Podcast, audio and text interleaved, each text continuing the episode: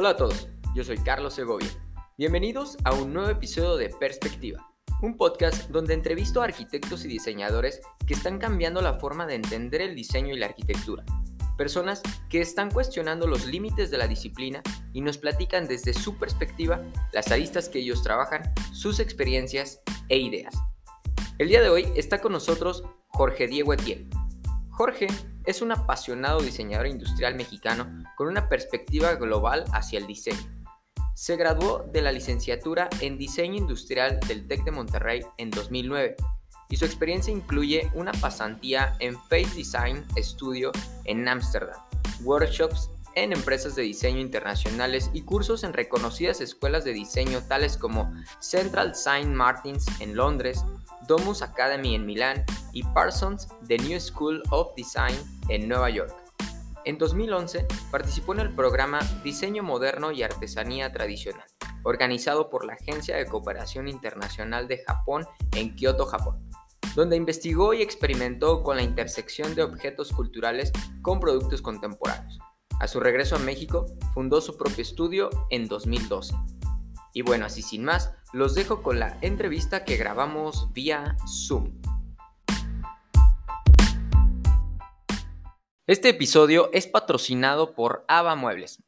Ava es una empresa mexicana con cobertura nacional. Ellos brindan no solo un servicio de venta de mobiliario, sino también te ofrecen todo un servicio especializado y un servicio de diseño integral. Tú puedes recurrir a ellos y ellos tienen un equipo eh, multidisciplinar donde diseñadores de interiores te pueden ayudar a aterrizar tus ideas.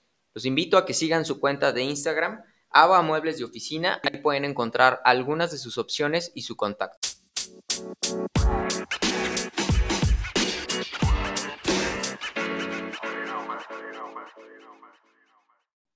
Hola a todos, bienvenidos a un nuevo episodio de Perspectiva. Muchas gracias por acompañarnos. El día de hoy arrancamos una nueva etapa del proyecto con Jorge Diego Etienne. Jorge, bienvenido a Perspectiva. Un placer tenerte con nosotros para cortar el listón donde pretendemos explorar ahora, ahora los límites del diseño, es decir, dejar de hablar de arquitectura y diseño y hablar de una forma más holística. Bienvenido de nuevo a Cuenta. Encantado, Carlos. Gracias por la invitación. Venga, pues el tema de hoy eh, es los límites del diseño. Y antes de eso, vale la pena, creo, cuestionarnos qué es diseño. Para ti, ¿qué es diseño, Jorge Diego? Porque me parece que luego son estos conceptos que damos por sentados, que todo el mundo decimos, todo el mundo conocemos o creemos conocer, pero de pronto no hay una definición este, universal. ¿Tú cómo lo definirías? Pues creo que no hay una definición universal porque creo que diseño tiene, depende de quién lo esté diciendo, depende de quién lo está haciendo, depende para qué lo estés haciendo que la definición va a cambiar.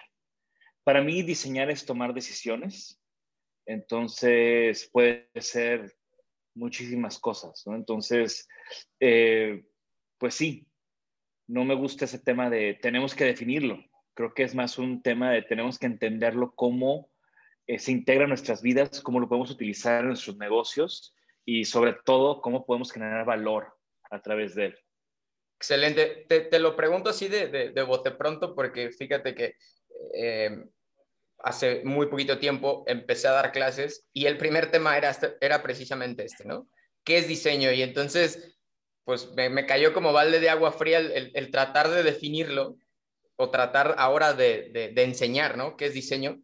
Porque a veces dan, es sinónimo, o sea, desde afuera creemos que el diseño es costoso, que el diseño es este, elitista, que el diseño es un arte, cuando el diseño tal vez más bien es responder a una necesidad, este, pensarlo de forma diferente, ¿no? Y no necesariamente este, costoso o debe de ser democrático, ¿no te parece? Pues sí, creo que el diseño es disciplina, el diseño es solucionar problemas, el diseño es, de nuevo, aportar valor. Y esto puede, puede ser en muchos ambientes, en muchos eh, estratos económicos. O sea, yo creo que no está peleado ni con el lujo ni con lo democrático. Al contrario, es algo que puede, es una línea que une muchos temas, muchas ramas, muchas disciplinas también. Ok. Oye, soy de los que cree que vivir del diseño en México es ya un éxito de por sí. ¿Tú qué opinas? Platícanos tu historia. ¿Cuál fue el camino para que al día de hoy seas un referente del diseño en México? Eh, primero, pues gracias por lo del referente. Segundo, pues yo creo que está cambiando. Definitivamente no es lo mismo que hace 18 años que yo empecé mi carrera de diseño. Creo que sigue siendo algo cuestionado ese tema de puedes vivir del diseño. Eh, creo que no, no sé, no está en mí decir si, si es un logro o no es un logro, al contrario, o sea, yo lo que hago es hacer lo mío y preocuparme por lo mío y por mi gente y, y en mi caso, pues no nada más soy yo que vive el diseño, tengo una oficina con ocho empleados, entonces digamos que aquí estamos todo un equipo viviendo el diseño. Eh, no hay muchas, definitivamente no hay muchas, eh, sobre todo en este nicho que nos estamos concentrando nosotros, que es en la consultoría y en dar el servicio de diseño.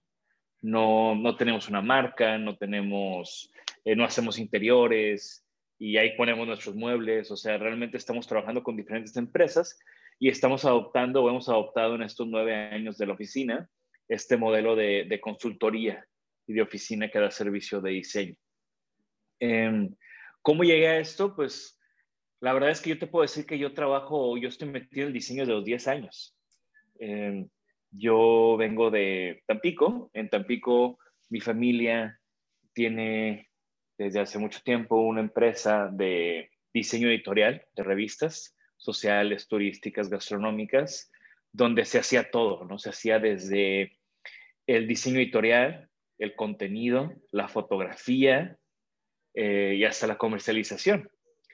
Entonces, eh, yo estuve expuesto, bueno, la primera computadora llegó a, llegó a mi vida, llegó a mi casa eh, cuando yo tenía 10 años.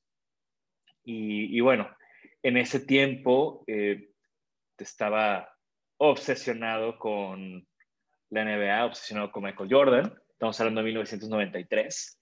Okay ya en el tercer campeonato de los, de los Bulls. Y me encantaban los tenis. Me encantaban los tenis, tenía mis Jordans 4, tenía mis Jordans 5 y veía a Michael Jordan en la tele y todo era increíble, ¿no? Y al mismo tiempo era muy malo para el Nintendo. Entonces mis momentos de ocio digital, por decirlo así, eran ponerme a dibujar tenis en la computadora. Y una cosa llevó a otra y me empecé a clavar mucho con las computadoras y empecé a aprender cosas pues para entretenerme, ¿no? Y me acuerdo que yo le enseñé a mi mamá a usar Photoshop, que yo había, yo había eh, empezado a usar pues por ocio y por diversión. Y eh, mi mamá siendo la que, la que hacía el diseño editorial. Y una cosa me llevó a otra y en eso un par de años después llegó el Internet y esta idea de, de que yo diseñara algo en Tampico y lo pusiera en Internet y alguien en Alemania lo pudiera estar viendo, me fascinaba, ¿no? Me fascinaba y, y pues me metí al tema de páginas web. O sea, lo primero que hice fue decirle a mis papás, oigan, pues, si tiene una revista turística para promocionar Tampico, pues qué tal si hacemos una página web para, para promocionar Tampico y ponemos el contenido que tienen impreso, lo ponemos en línea. Y, lo, como que no me hicieron mucho caso, no me pelaron porque ni sabía de lo que estaba hablando.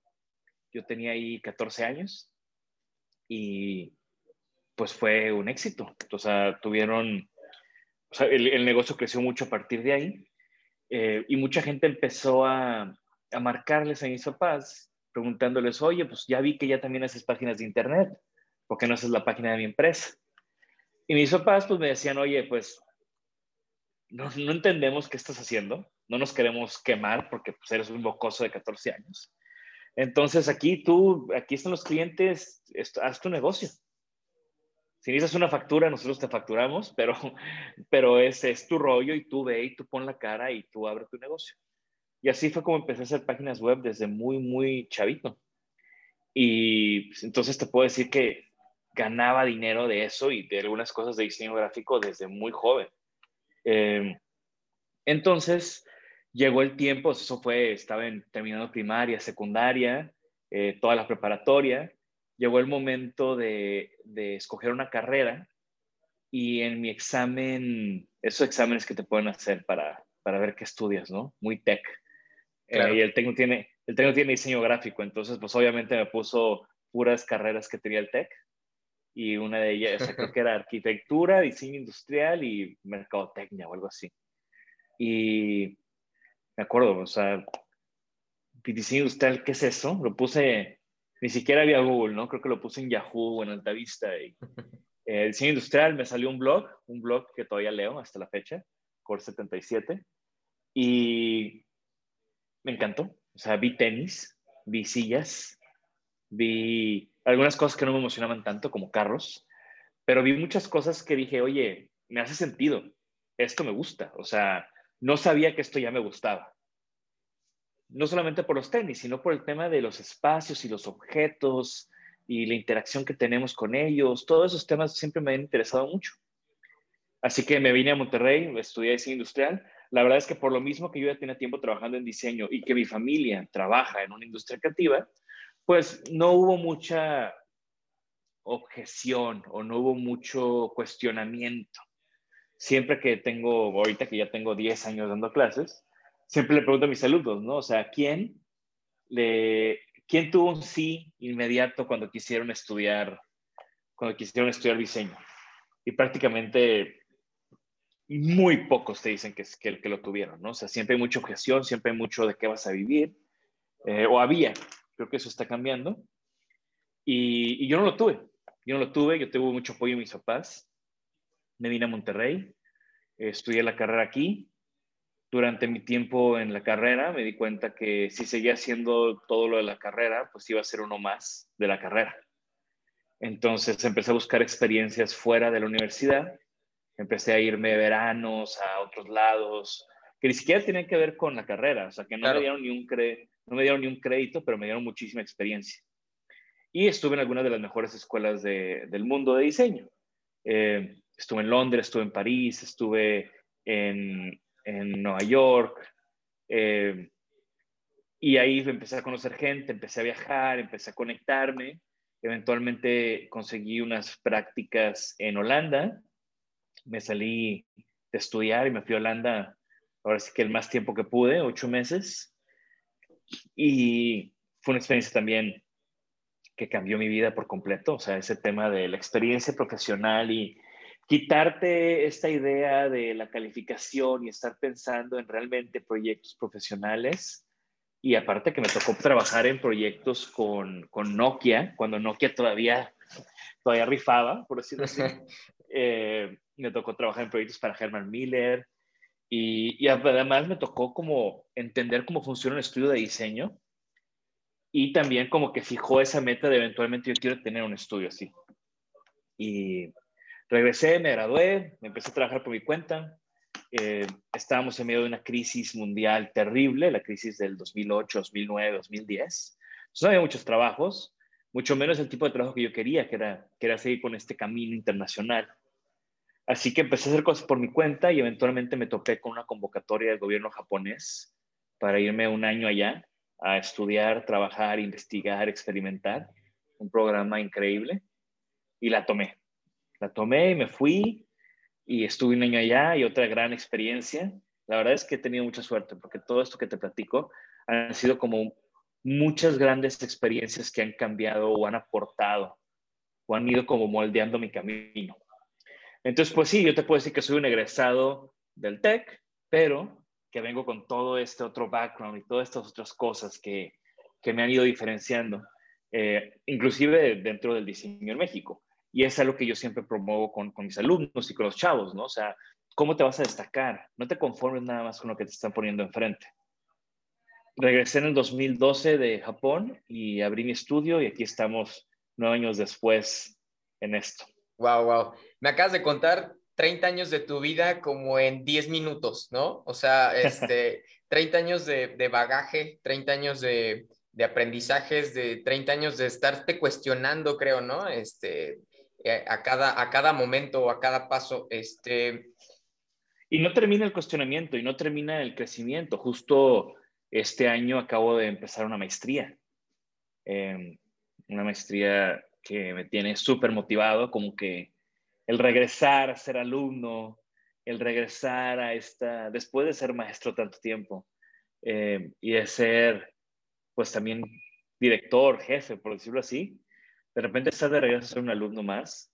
Es una experiencia eh, que, te, que, tienes que tienes que acercarte a ella con cierta humildad para poder realmente aprovecharla. Claro, claro. Así que estoy fascinado de, este nuevo, de, de esta nueva etapa. Y es justo eso, ¿no? O sea, yo tengo esta actitud de siempre ser un estudiante. Yo siempre estoy aprendiendo. Cada proyecto que hago es una oportunidad de aprender. Cada cliente que conozco es una oportunidad de conocer, de, aprender, ¿no? Cada viaje, eh, en fin, ¿no? Estoy como constantemente en esta búsqueda de conocimiento. Y es lo que a mí me, me, mantiene súper motivado. Sin duda, sin duda, estoy totalmente de acuerdo. Creo que a diario se aprende de, cualquier cosa, ¿no? Eh, ahora, platícame esta parte, o sea, esto dices tú, bueno, llevo nueve, diez años, ¿no? Con mi oficina de diseño en México, que como, que como bien comentas, no hay muchas. ¿Cómo, o sea, tú, tú, tú esto también lo aprendiste, ¿no? Dentro de tu bagaje en, en, todas estas experiencias internacionales, pero ¿cómo, cómo llevar una oficina en México? ¿Cómo liderarla? Este, ¿cómo, ¿Cómo captar más clientes? ¿Cuál es la filosofía detrás de tu estudio? Bien, pues hay un par de cosas claves. Eh, y de nuevo, yo soy súper open source, o sea, no, no tengo ninguna receta secreta, ¿no? La verdad es que soy muy abierto y, y yo creo que lo que nos diferencia es la, la capacidad de ejecutar, no de idear. Eh, entonces, cuando con todas estas experiencias internacionales que te platico, lo que aprendí fue cómo no hacer diseño en México. Después de estar, de aprender del diseño japonés y cómo funciona la industria allá y la industria europea y la industria americana y entender cómo, cómo el diseño ocurre en todo el mundo, me di cuenta que esa no es la manera de hacerlo en México y que no podía yo querer regresar a México y querer hacer un estudio como si estuviera en Londres. No iba a funcionar. No es, tenemos o no, no son las mismas eh, no son las mismas condiciones sociales, económicas, culturales que permiten que otros lugares sean más fértiles para el tipo de trabajo que hacemos. Entonces, con todo este cuestionamiento y todo este aprendizaje de que ya sabía cómo no hacerlo, o sea, cómo no querer aquí llegar y ser un diseñador rockstar, no, iba a y buscar, buscar eh, estos modelos económicos europeos de regalías. Pues no hay una industria aquí que la pueda soportar. Entonces, em, lo que hice fue pensar, bueno, ¿cómo sí se puede hacer diseño en México? Y aprendí que lo que tenía que hacer era hablar el lenguaje de la industria, hablar un lenguaje de valor, hablar un lenguaje de retorno a inversión, hablar un lenguaje, o sea, las cosas que le importan a, una industria em, un poco más básica o un poco Sí, sí, podemos decir que básica es una, es una manera de describirla. ¿Se escucha? Sí, un poco, pero no te preocupes. Ya, ya, ya la quitar. Eh, entonces, eh, ¿cuál es este lenguaje? O sea, de nuevo, no, pues si yo quería ir con una, con una empresa eh, fabricante de muebles y decirle, oye, te hago una mesa más. O sea, y voy a decir, ¿cómo? Pues, o sea, no necesitamos una mesa más. Lo que queremos es hacer más dinero más rápido con mejores márgenes. Ok, ok. Entonces, e, entender cómo, cómo, o sea, cuáles son esas conversaciones que tienes que tener. Y así es como se fue dando este tema de tener una consultoría, de hablar de negocios antes de hablar de diseño, de hablar del impacto que va a tener nuestros proyectos más allá de hacer un proyecto bonito o bien hecho siquiera. Entonces, ahí ya son, ya son conversaciones eh, más atractivas para los que se convirtieron en nuestros clientes. Oye, te voy a ayudar a hacer más y mejores negocios. Ah, cabrón, ¿cómo? O sea, sí, a través del diseño, el diseño es una herramienta. El diseño para mí es un medio, no es un fin. Okay. ¿Okay? Yo no trabajo para hacer diseño, yo hago diseño para que sucedan otras cosas. Ok, ok. Y el, el tema, el tema estético, pues es muy importante, pero no es lo que más me preocupa cuando abordo un proyecto. Yo sé que eso eventualmente va a llegar. Si tienes un buen planteamiento, si tienes una buena investigación, si tienes un buen desarrollo, si utilizas una metodología, solito va a salir el diseño.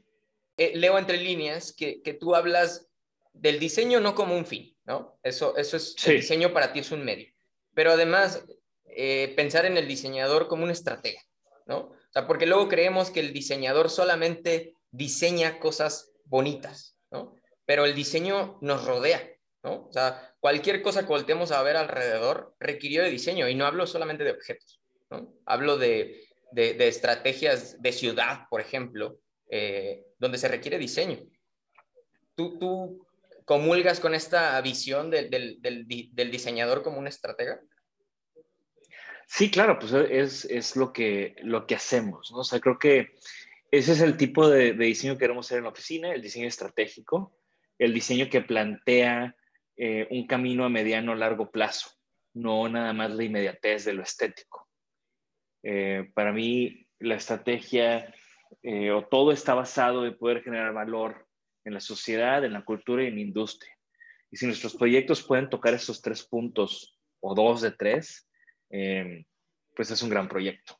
Oye, ¿tú crees que las, que las universidades, por ejemplo, sí lo están entendiendo de esta forma? O sea, sí, sí, sí están educando a, las próximas generaciones, pues como, como estrategas y no como diseñadores.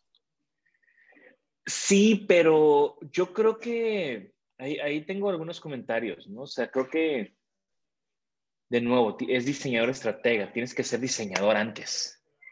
Y el problema es que por querer aventarse y adelantarse a la estrategia, están dejando de ser buenos diseñadores. Y lo que no se han dado cuenta es que, que podemos hacer la estrategia porque generamos y porque nos formamos con un pensamiento crítico y creativo que ya se está abandonando por correr a la estrategia. Entonces, eh, yo soy partidario de la educación de diseño clásica, bueno, clásica, pero moderna, de eh, de saber hacer diseño y después ya especialízate en otra cosa, ¿no? Ya especialízate en estrategia o en, cualquier otra cosa. Eso, eso, es como correr. Primero aprende a caminar bien. ¿Y cómo te va? ¿Cómo te va con tus alumnos que son pues nuevas generaciones, ¿no? Eh, eh, me refiero a que las nuevas generaciones tal vez sí quieren correr, ¿no? Antes de caminar, este, quieren, quieren ya diseñar, pero sin, sin haberse echado tal vez un clavado, ¿no? A, cuál es la historia del diseño, tratar de entenderlo. ¿Cómo, cómo los, pues, cómo los invitas, cómo los incitas a, a pues, a, a ir hacia atrás antes?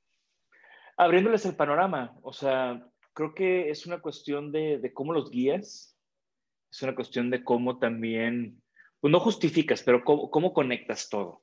Entonces yo, yo una de las cosas que, me gusta enseñar es de que antes que la inspiración está la información. Entonces, más que ser diseñadores inspirados, tenemos que ser diseñadores informados. Em, porque la historia se repite, porque la historia es importante. Claro, claro. Eh, porque aprendemos mucho de eso.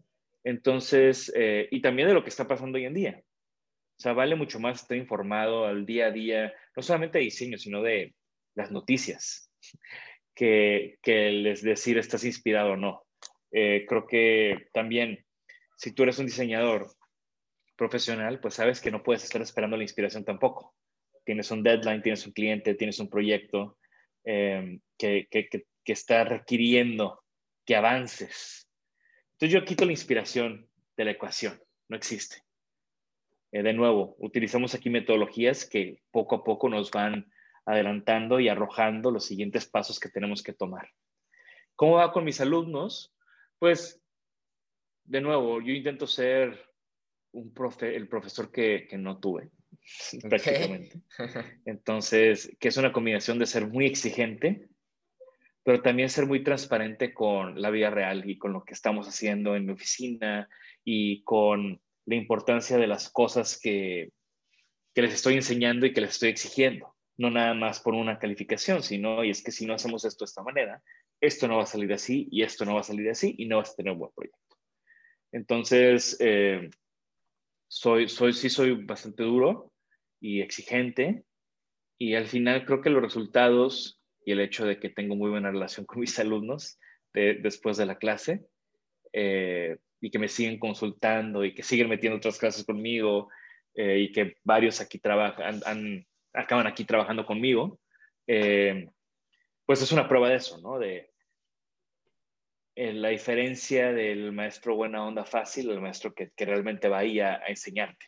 Yo quiero ser un maestro que realmente va a enseñarte, aunque mis métodos poco convencionales a veces no son muy aceptados. No, pero pues el, hecho de que tengas, que tengas este, exalumnos tuyos trabajando contigo, creo que es la, qué mejor señal, ¿no? Que esa.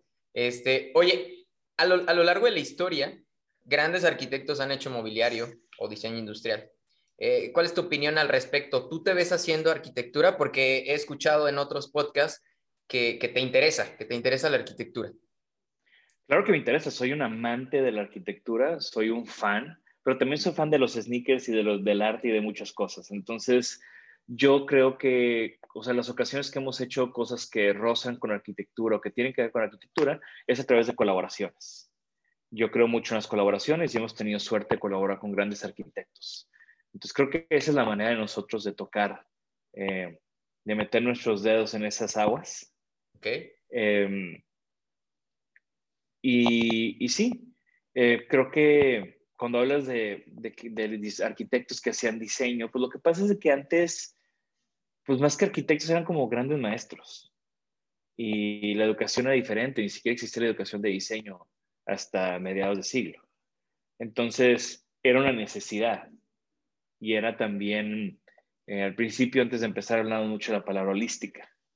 Antes no había tanta especialización en nada de la vida entre más fue avanzando la industrialización, más fue avanzando la especialización, porque también fue avanzando la complejidad de las cosas.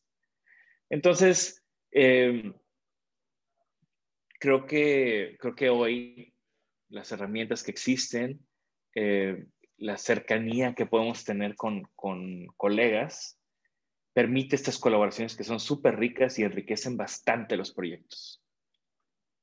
Oye, Mies decía que para él era más difícil diseñar una silla que un edificio. Tú eres diseñador industrial, yo soy arquitecto, yo, nunca he diseñado una silla, ¿no? Pero me parece sumamente eh, atractivo, pero me parece muy complicado este tema de la ergonomía y demás. ¿Te parece que, hacer una silla es más difícil que hacer un edificio? Pues no, porque yo hago sillas y los edificios me parecen algo distante. Creo que lo que Miss dice, y digo, como un gran amante de MIS y de la arquitectura, creo que hay varios temas. O sea, uno de los temas es la escala. O sea, cuando te centras en una sola persona, el hecho de que no existe una sola persona hace que diseñar para una persona sea complicado. No sé si tiene sentido lo que te estoy diciendo. Totalmente. En cambio, cuando estás diseñando espacios, estás diseñando para mucha gente, pues no hay necesidad de clavarte con una sola persona. Estás, estás pensando en la masa, no estás pensando en, otras cosas, ¿no? Eh, creo que Miss tenía gran atención al detalle. O sea, he, tenido la oportunidad de visitar muchos de sus edificios y de, hecho hasta trabajé en uno, en un verano. Y, y ese, esa atención al detalle, esa atención a, a, la composición es lo que hace, lo que hace grande su trabajo. ¿no? Me encanta este libro medio chiste del, del Crown Hall del Illinois Institute of Technology, que ahí le tomaron una foto y hay todo un libro que dice ¿Dónde está parado Miss? ¿Cómo podemos saber dónde está parado? Porque todo el edificio está igual. Entonces es todo un, todo un libro donde está examinando la fotografía de que si la luz, dónde está pegando, que si qué día era, que, qué eh, qué estación del año estaba, etcétera, etcétera, etcétera. Y así es como llegan a la conclusión de dónde está Miss en este Crown Hall de, de Chicago, ¿no? Entonces, eh, ese tipo de cosas también los ideales que cada quien busca. O sea, si Miss estaba buscando un ideal de, de less is more, un ideal de... Yo creo que a mí le hubiera encantado que las sillas pudieran flotar, por ejemplo. Sin duda. Y, y, y, no era algo posible. Entonces, eh, creo que también ahí viene esa complejidad que él veía en, el mobiliario. ¿Cómo puedo reducir y reducir y reducir? Em, en fin, podemos hablar de misma de Ro toda, toda la hora, ¿no? Sí, no, y es que hay otros, ¿no? Frank Lloyd Wright también hacía mobiliario, este, incluso Luis Barragán, eh, todos estos grandes arquitectos andaban metidos en este nivel de detalle, ¿no? Que tú dices, de, diseñar para, para una persona. Sí, y, y es el famoso Stunberg, que es este, este concepto alemán de diseñar todo, de una obra de arte completa, es lo que significa esta palabra. Y es algo que se adoptó desde, desde el Art Nouveau, desde la secesión vienesa, desde los talleres de Viena con, con Hoffman y toda esta gente hablaba de cómo hacemos una obra de arte completa, cómo integramos disciplinas. Claro, claro. Oye, ¿y cómo ves a México o, o México y Latinoamérica en el panorama mundial porque has participado en pues, múltiples Design Weeks alrededor del mundo, este, ya nos platicaste que has estado en, en, varios lados. ¿Cuál consideras que es nuestro diferenciador? No lo sé, es una pregunta de nuevo, tiene muchas capas. A mí me parece chistoso que por más de que estemos en, el, en los 2020 y que viajar y moverte y trabajar en un panorama mundial no debería ser sorpresivo. De todos modos, cada vez que estoy en un Design Week internacional, la gente se sorprende cuando les digo que soy de México. ¿Y qué haces aquí? es algo que, constantemente me preguntan, ¿no? Y eso me sorprende. Pues, ¿Qué haces tú aquí? Pues, estamos los dos aquí, o sea, aquí es donde tenemos que estar si eres diseñador, o sea, en Milán, en París, en Londres, en Nueva York, yo qué sé. Eh, entonces siempre sigue viendo esa sorpresa y eso, eso me llama mucho la atención. Eh, creo que México ha tenido una gran popularidad, sobre todo la Ciudad de México, como esta urbe cosmopolita que atrae a gente de todo el mundo. Eh, entonces, e, esto ha ayudado mucho. el New York Times hace un par de años lo puso como la mejor ciudad del mundo. Claro. Eh, se ve que no viven ahí por, por periodos largos, ¿verdad? Pero, pero, o sea, ese hecho de que haya como un influx tan grande de gente a México, pues hace que que la gente se vaya o vea o, experimente a primera mano el diseño mexicano en su contexto. Y, creo que ha sido una sorpresa para muchos. Y eso fue como que el primer paso, ¿no? El segundo paso fue que muchos diseñadores extranjeros encontraron un paraíso en México para hacer trabajo aquí. Okay. Yo he trabajado en Japón, yo he trabajado en Europa, yo he trabajado en Estados Unidos y, y no manches, o sea, ir a un carpintero es un relajo. En otros países. O también aquí, ¿no? no, no, no, no, o ir con un herrero. Y aquí la verdad es que en un radio decente vas a encontrar mucha gente que te pueda ayudar a hacer cosas. Y eso ya no existe en estos países. Y, no, y mucho menos en un precio competitivo con alta calidad, con volúmenes bajos. Si tú estás en Europa y quieres hacer diseño, pues o lo vendes carísimo en un volumen y haces un volumen pequeño, o lo vende, o te vas a China y todo lo que eso conlleva y tienes que producir millones, ¿no? Y aquí en México hay como un sweet spot donde tenemos una industria eh, que te puede hacer cosas de alta calidad a un precio moderado y, y sobre todo sin exigirte unos volúmenes eh, que complican todos los modelos de negocios. Entonces, muchos europeos vienen a México y dicen, oye, me encanta estar aquí, me encanta la cultura y aparte, pues puedo hacer cosas. Y se pueden hacer cosas y aquí se quedan, ¿no? Eh, eso es una de, las otras cosas que han causado como este fenómeno. Y entonces, ¿qué pasa? Pues la gente que ya conoce esos, eh, que, que, está volteando a ver a esos diseñadores, ahora también se vende ese diseñador y su contexto, que es México. Hace un par de semanas salió mi amigo Fabián Capello, que está radicando en Guadalajara. Eh, diseñador europeo, y el New York Times hizo un artículo y un feature de él y su casa colorida en Guadalajara. Entonces, eso hace que volteen no solamente a ver a Fabián, sino a todo lo que está pasando alrededor. Claro, que el reflector, eh, ¿no? Que el reflector analice qué está pasando acá, ¿no? Exacto. Entonces, primero tuvimos un reflector turístico, luego tuvimos un reflector de estos diseñadores de fuera, y, y tampoco podemos dejar a un lado, pues, todos los diseñadores que estamos haciendo cosas en un plano internacional que si empezando por ya hace más de 10 años que estuvieron los NEL, el colectivo NEL en Milán, eh, que todos los que hemos seguido, yo, yo expuse tres años en Milán, expuesto en, en otras capitales de diseño, eh, que si diseñadores están haciendo maestrías importantes, José de la O en Eindhoven, Moisés Hernández en ECAL, eh, y como ellos hay muchos, ¿verdad? Ahorita yo te estoy diciendo los que, pues ahora sí que mis amigos que los tengo como, como top of mind.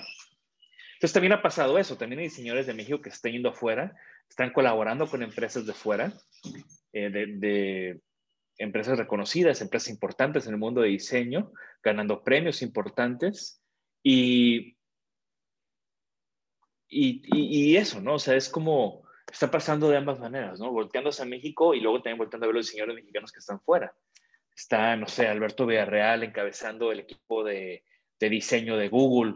No es cualquier cosa, hay un, hay un mexicano diseñando en Tesla también, eh, etcétera, etcétera. ¿no? Hay muchos mexicanos también haciendo cosas importantes fuera del país. Entonces, eh, de alguna manera eso ha, nos, ha llevado, nos ha hecho que como diseño mexicano, si, si podemos englobarlo así, aunque no me gustaría, eh, pues ya está, ya está en esta escena internacional.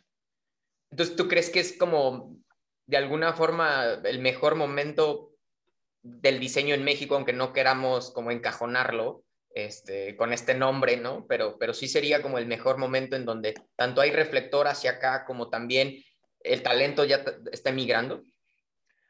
No, no quisiera decir el mejor momento, porque tampoco es como que esté increíble el momento. O sea, creo que hay todavía mucho por hacerse. Sin duda. Eh, y creo que eso es parte también de mi, de, de, mi persona y de mi actitud, ¿no? El, siempre podemos mejorar y siempre puede haber algo mejor.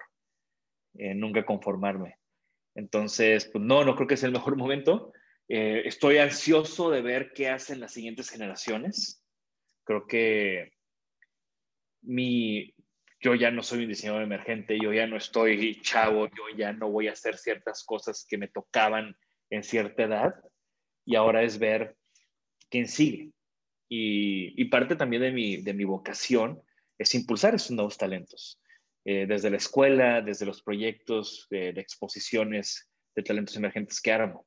Porque de nuevo, eh, creo que hay, con, con la madurez o tu madurez o, cómo va tu carrera, pues también tienes que, mientras que vas madurando, tienes que también ir empujando a los que vienen atrás de ti. Claro. Y, y eso es algo que me tomo muy, muy en serio y que estoy constantemente haciendo, generando plataformas e, iniciativas para ello.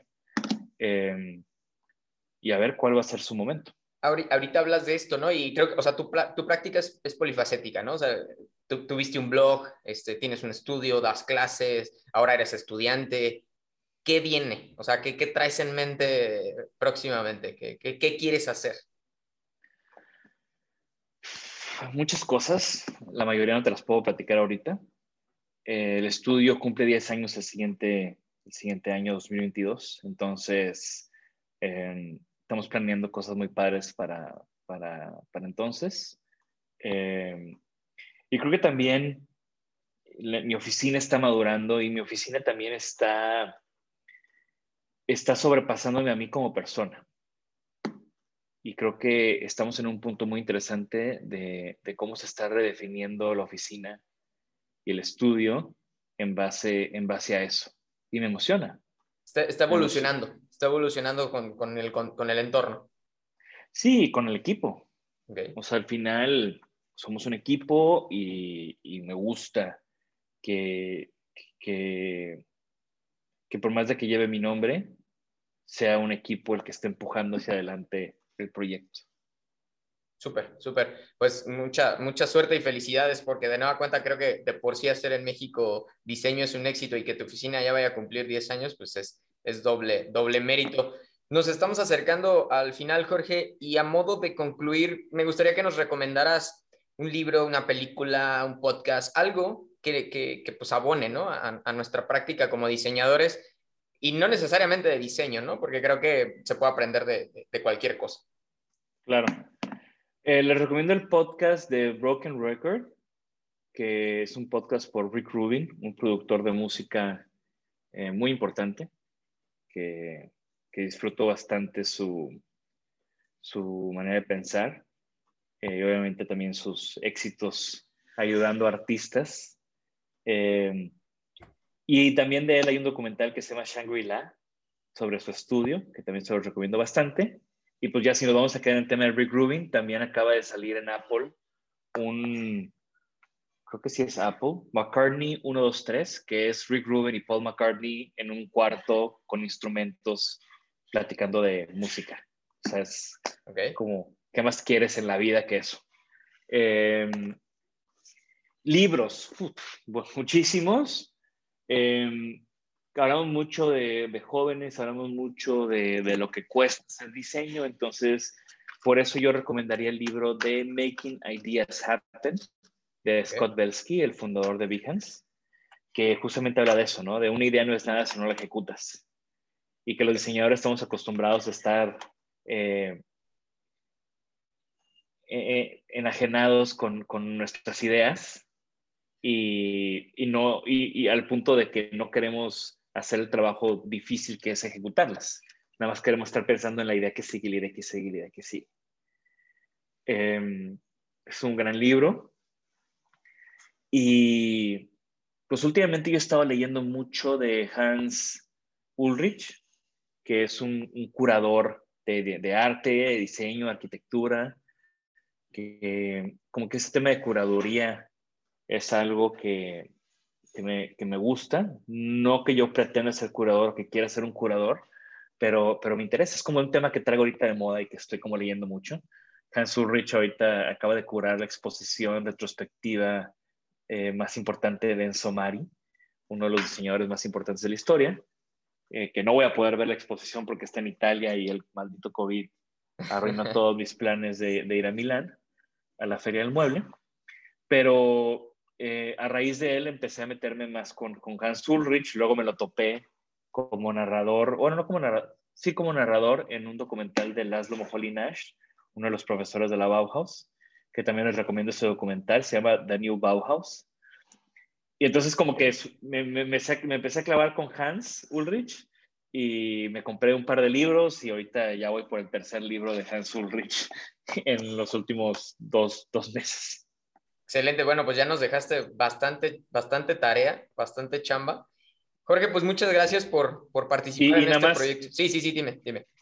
Hans Ulrich tiene un par de libros con Rem Koolhaas, también otro gran pensador de ah, arquitectura. Koolhaas es, es, es máster, máster.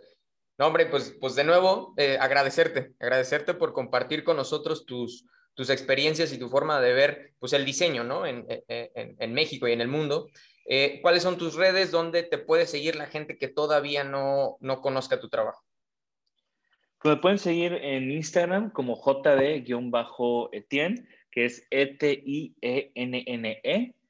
Eh, estoy seguro que por ahí lo vas a tallar.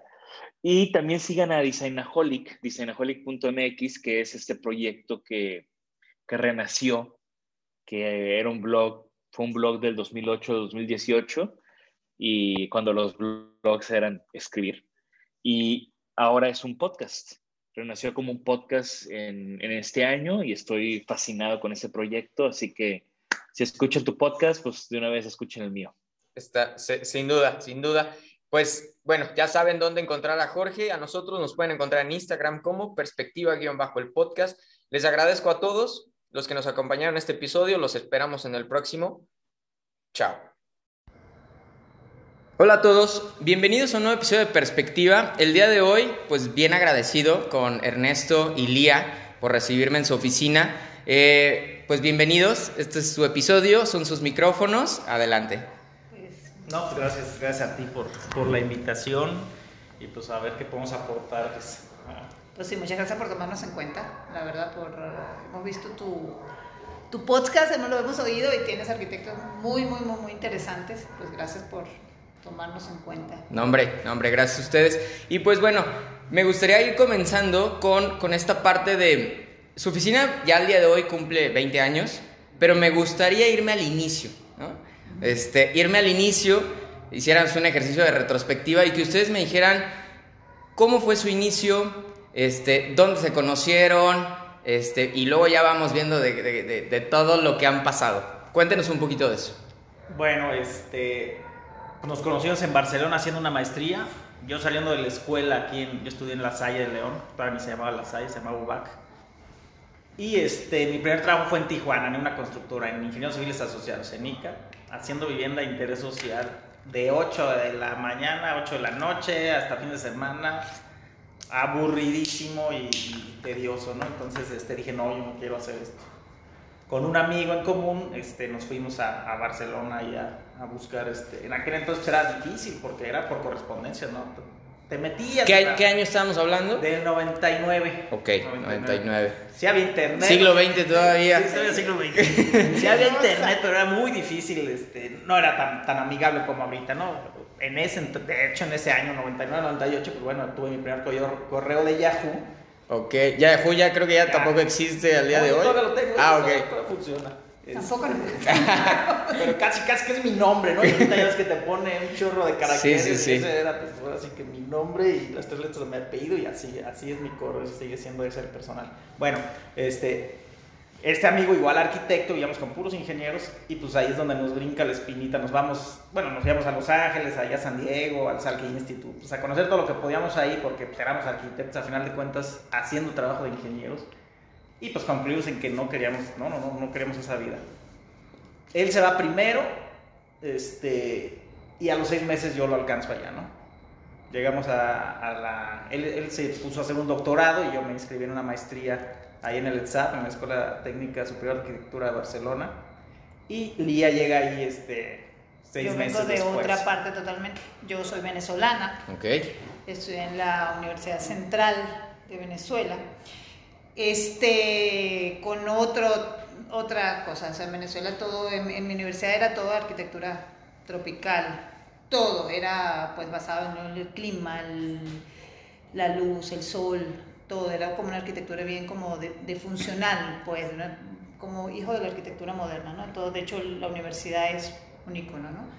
Este, y siempre había soñado con ir a Barcelona, toda la vida. Empecé haciendo una maestría en diseño urbano cuando me gradué, solo con la intención porque te decían que si hacías la mitad de la maestría te daban una beca para estudiar la otra mitad en Barcelona. Ok. Entonces me metí este, y gané la beca para ir a estudiar a, a Barcelona también en el, para el 2000. Yo sí llegué en el 2000. De- Un año después. No, no, o sea, no. yo, sí, yo estuve en Tijuana 99 y 98 Ah. y en el 2000 exactamente, en el febrero de 2000 llegué a Barcelona. Era una maestría que es- estaba formada por dos posgrados. Tú podías empezarlo en el orden que tú quisieras, el 1 o el 2, o así. Ernesto empezó por el 2. Y cuando íbamos a comenzar el 1, que llegué yo, pues fue cuando nos... Ahí se nos- juntaron. Ahí nos conocimos. Ok. Ahora tú dices, bueno, yo siempre había soñado con irme a Barcelona. Y por otro lado, ¿por qué irte tú a Barcelona? Porque era un escape. Realmente yo no tenía ni pensado irme a Barcelona, ni pensado irme a, ningún lado. Yo sinceramente tenía pensado en hacer carrera ahí en, en esta constructora donde un tío muy querido pues era alto directivo, pero en ese año se accidenta y se muere. Ok. Entonces, este, pues como que yo digo, bueno, pues ya qué futuro voy a tener aquí. Sinceramente así pensaba, ¿no? Sí me gustaba la arquitectura y todo, pero yo tenía, a lo mejor mi sueño de carrera era pues más por, la, por el lado de la construcción, porque eso te sembraron en aquel entonces en La Salle. En La Salle había dos universidades en aquel entonces con arquitectura, no me acuerdo si el TEC tenía arquitectura o en esa época lo quitaron, pero estaba La Salle, estaba la Ibero. La Ibero enfocadísima al diseño y, y, la, y la, la Salle no, o la UBAC, era enfocada mucho a construcción. El diseño era... Que ese es un tema bien importante el que acabas de tomar, que por ejemplo al, al día de hoy creo que todavía los alumnos preguntan, ¿no? Oye, ¿a qué, ¿a qué universidad? ¿no? ¿A qué universidad me recomiendan? ¿A qué universidad me voy? Yo lo que les contesto es que depende de qué arquitecto quieres Es- ser. Exactamente, esto no lo sabes tú de, de- de- cuando estás estudiando, no, No te sabes, das cuenta de eso. Fíjate, yo platicando con este tío que te digo, te digo, la- era alto directivo de ICA y tenía relación con los despachos más importantes de México, porque les construían pues las obras a Legorreta, Teodoro González de León, conocía a todos ellos. Entonces en una comida familiar, ya yo, en- yo creo que en el último año de la carrera, pues platicando, oye, pues este, para trabajar contigo. Y me preguntó, ¿qué quieres hacer? ¿Qué te gusta, la construcción o el proyecto? Y yo sinceramente, pues como que no sabía distinguir muy bien. Me dice, pues yo estoy, ahorita estamos haciendo un proyecto con Teodoro González de León, si quieres te, te, te, te, te llevo con él para que te vayas a hacer unas prácticas o que vayas a, Claro, a claro. trabajar a su despacho o quieres entrar a la constructora y irte a la obra. Y pues a mí, a mí me gusta siempre andar, no me gusta estar encerrado en una oficina. así. No, yo Salud, en una salud. obra, yo en una obra. Y pues así fue como. Pero es cuando ya te das cuenta que es muy diferente. O sea, el arquitecto realmente, pues todos sabemos que el arquitecto diseña. Pero en este, yo creo que en estas ciudades donde nos toca vivir, pues aquí no llega ningún cliente a preguntarte por un proyecto. Aquí te llegan a decir, oye, quiero un local, quiero una casa, quiero lo que sea, pero nunca te hablan de un proyecto. Ellos creen que el diseño está implícito, cuando es lo más importante para Que es parte de mi de, de- de pelea. la disciplina del arquitecto, ¿no? O sea, el arquitecto diseña. El constructor, el ingeniero, construye. De hecho, en Barcelona, yo me acuerdo que hay dos escuelas de... de- bueno, está la, la escuela de arquitectura y después pegado está la escuela de aparejadores, se llama. Hay dos, arqui- dos tipos de arquitectos en España. Ok. El arquitecto que diseña y el arquitecto aparejador se llama, que es el que construye. Porque Ok. allá no construye el ingeniero civil. El ingeniero civil hace caminos, puentes y etcétera, ¿no? Entonces, este, ahí sí te das cuenta que está bien marcada la diferencia. Yo tenía un amigo que estudiaba su maestría en el otro colegio y su esposa con nosotros. Entonces, pues bueno, acá era el diseño y ya te imaginarás, ¿no? Sí, nos, sí, nos sí. da clases Enrique Miralles, de hecho nos tocó cuando se murió, nos tocó esa vez. Justamente por él era la cabeza de esa maestría y ambos llegamos justamente por él, porque era Ok. Miralles el que había hecho toda la maestría. Entonces, cuando yo llegué, yo creo que se había muerto, ya Sí. estaba inscrito, se había muerto la semana pasada. Sí, O sea, nosotros cosa así. tuvimos la primera clase con él, la segunda clase llegaron los de su despacho y a la siguiente clase, es decir, la tercera semana del posgrado, ¿saben qué? Se lo llevaron a Houston porque está enfermo. No, bueno. Y al finalizar el semestre pues, se murió. Sas. Pero bueno, en fin, estamos desviándonos mucho. No, no, no. Creo que me, me gustaría igual como regresarme y, y- y- y- meternos un poquito más a fondo porque como lo acabas de decir, o sea, para empezar, ni cuando, es, ni cuando sales, ni o cuando estás estudiando, menos cuando te vas a... O sea, una cosa es que sepas que quieres ser arquitecto, ¿no? O sea, ya ese es un gran paso. Sí, claro. El Que segundo... yo, por ejemplo, no sabía que quería ser arquitecto. Mi universidad es muy diferente a la que, la que un poco la que tiene Ernesto. Mi universidad era como poco más, se metían por la parte más poética de la arquitectura, ¿no? Y si era como, a ver, o sea, bueno, no sé si conoces a arquitecto, se llama Carlos Raúl Villanueva, es uno de los mejores arquitectos venezolanos, era como padre de la arquitectura moderna, ya trabajó con Le Corbusier y bueno. Y todo lo que es la parte de la, la universidad donde yo estudié es un poco como el- en la misma época de la UNAM. Ajá. Es una ciudad universitaria donde cada edificio de cada carrera tiene pues un, pues un espíritu, ¿no? Y obviamente es todo como cómo se maneja el clima y la arquitectura en Venezuela. Pero lo que tiene esa universidad, más que todo, fue la unión de la- las artes. Tú cuando caminas por todos tienes esculturas de Calder, de Basarili, de Carlos Cruz Diez y todo, y se te van, tú caminas a través de ellas y se hacen normales. O sea, casi que le cuelgas el agua y la tienes ahí. Entonces, cuando estás en la escuela, casi que te dicen, a ver, aquí lo tienes, ¿a dónde vas? Entonces, te hacen que tú te metas dentro de esa parte poética de la arquitectura. También pasa otra cosa, yo soy mujer, también. En, como mujer es muy diferente a como lo ves. O sea, que llega una mujer y dice, no, yo voy a ser constructora. Pues a todos, ah, claro que sí, sí puede serlo. Es un poco más difícil como país latinoamericano ser constructora. Tienes que llevarlo, o sea, nunca, realmente Claro. nunca lo vas a llevar, lo vas a llevar de una manera más difícil. No lo puede ser, pero es más difícil. No, no es como Ernesto lo puede decir, de qué bueno yo ser constructor.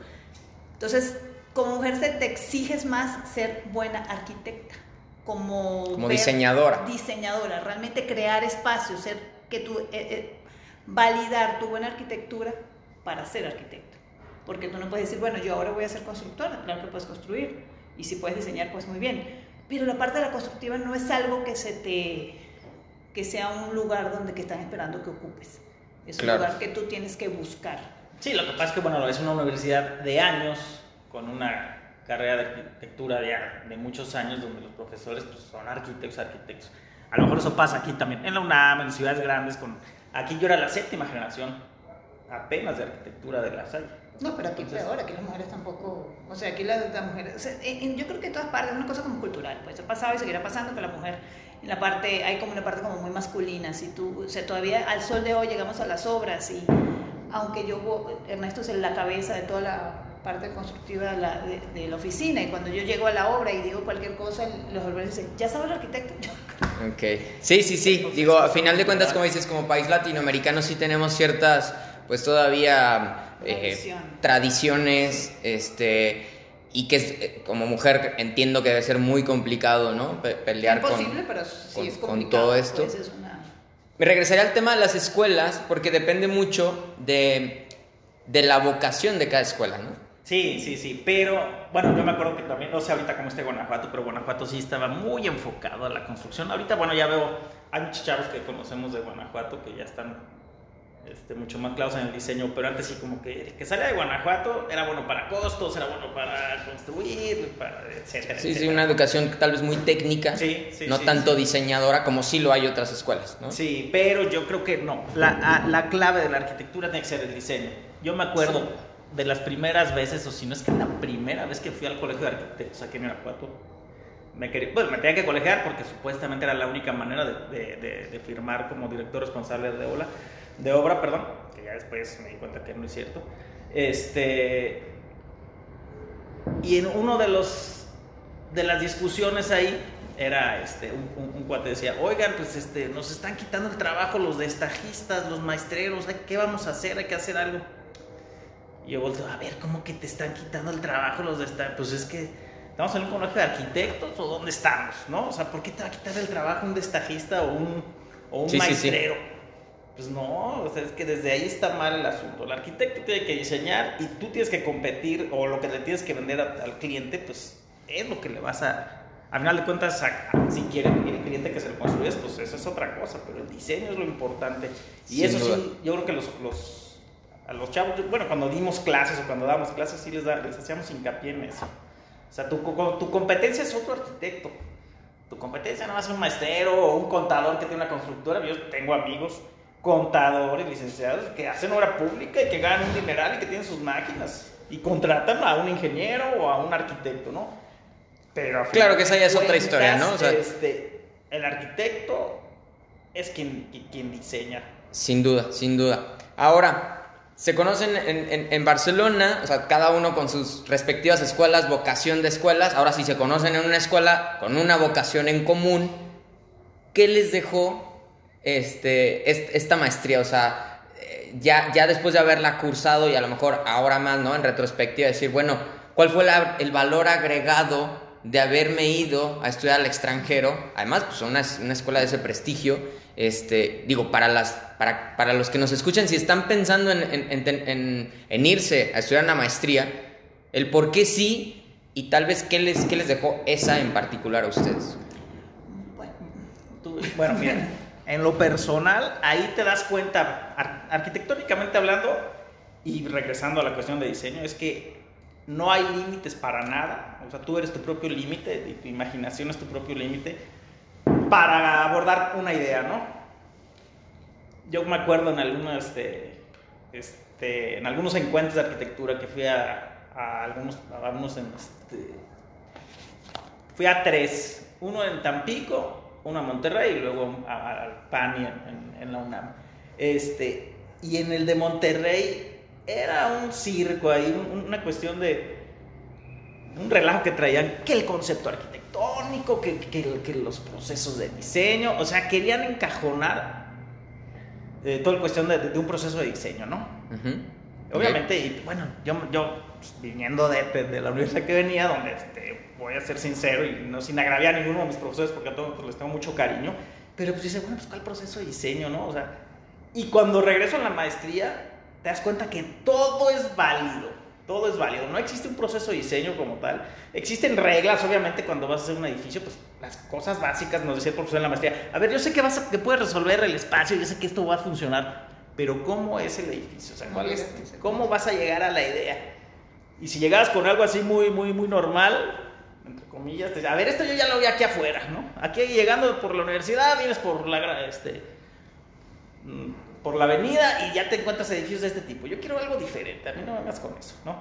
¿Por qué? Pues porque es eso, o sea, no existe un proceso de diseño, cada quien tiene el suyo y todo es válido. La idea que tú tengas es válida como la de tu vecino, ¿no? Claro. Entonces, eso es lo que, lo que, lo que para mí este, lo más valioso en ese sentido. De hecho, ese ejercicio, bueno, bueno ya, regale. Lía, Lía, dinos, dinos. Porque no le gusta hablar.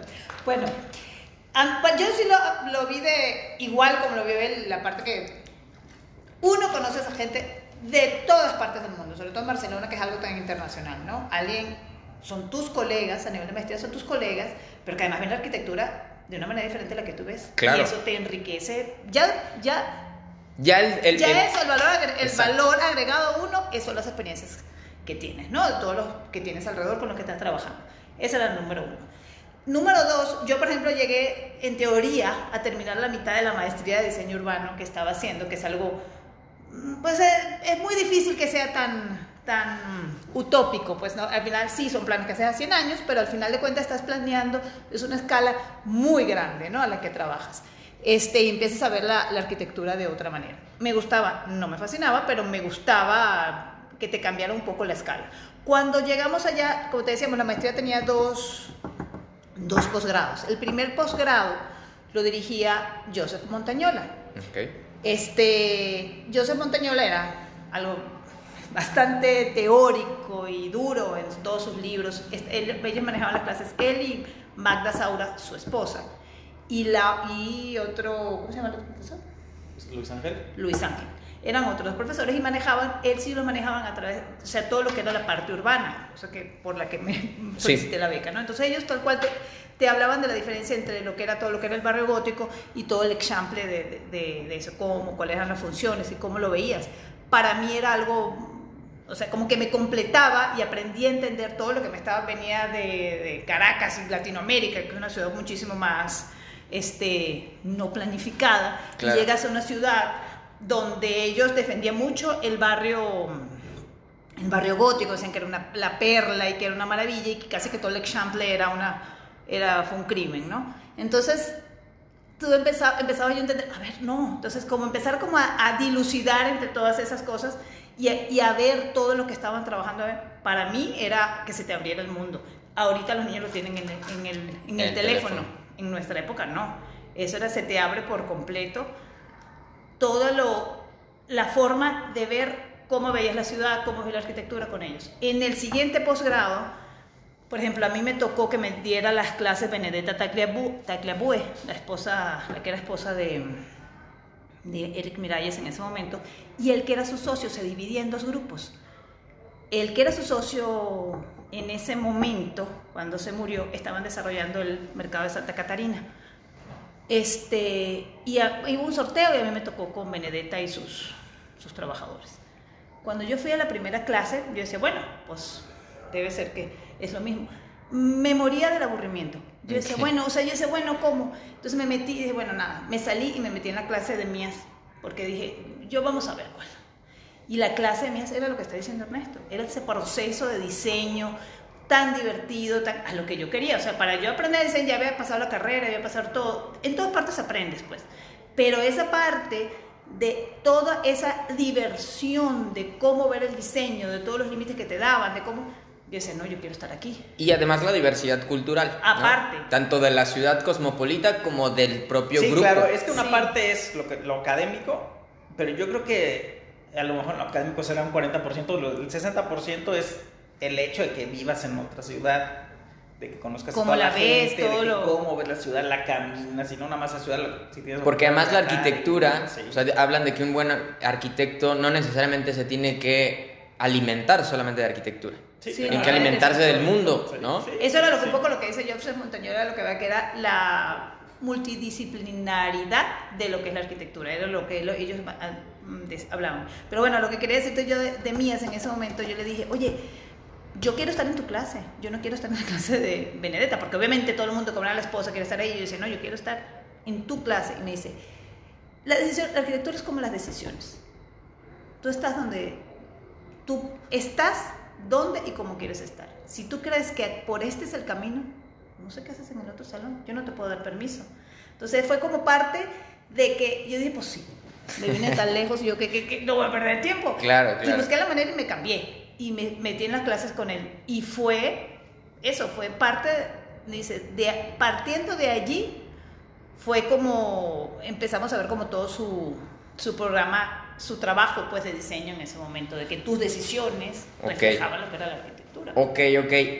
Y ahora, bueno, ya se conocen, te- te- cursan, no sé, dos, cuatro años juntos, digamos, conocen, conocen el mundo de- de- de- desde una perspectiva, ¿no? Fue tanto, fue no- Me refiero. A- medio. ok, año y medio, dos años. Este.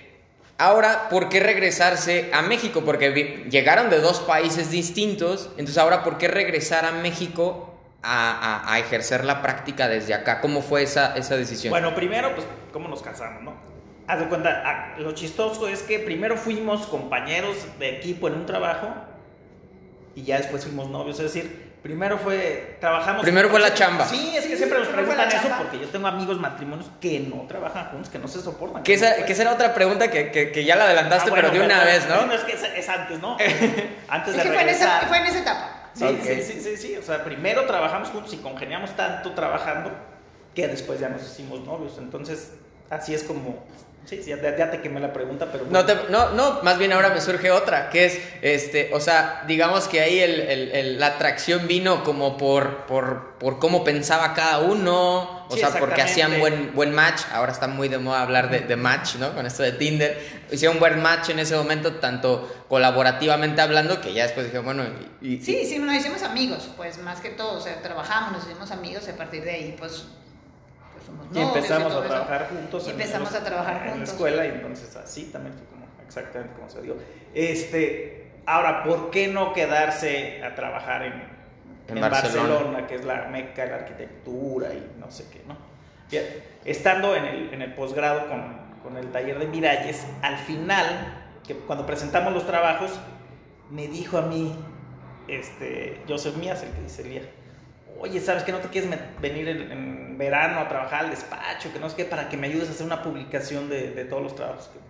Pero mis papás y mis hermanos iban a ir a Europa y íbamos a viajar por Europa. Entonces, ¿sabes qué? No puedo, no puedo.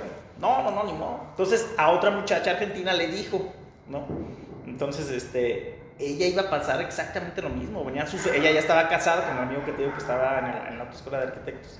Este, y ella sí aceptó y se fregó todas las vacaciones por estar ahí con el, en el despacho este, ¿no? Entonces, para empezar, eso fue como, como, como empecé a dar cuenta que explotan gachísimo a todos los estudiantes de arquitectura, los espacios de arquitectos ahí.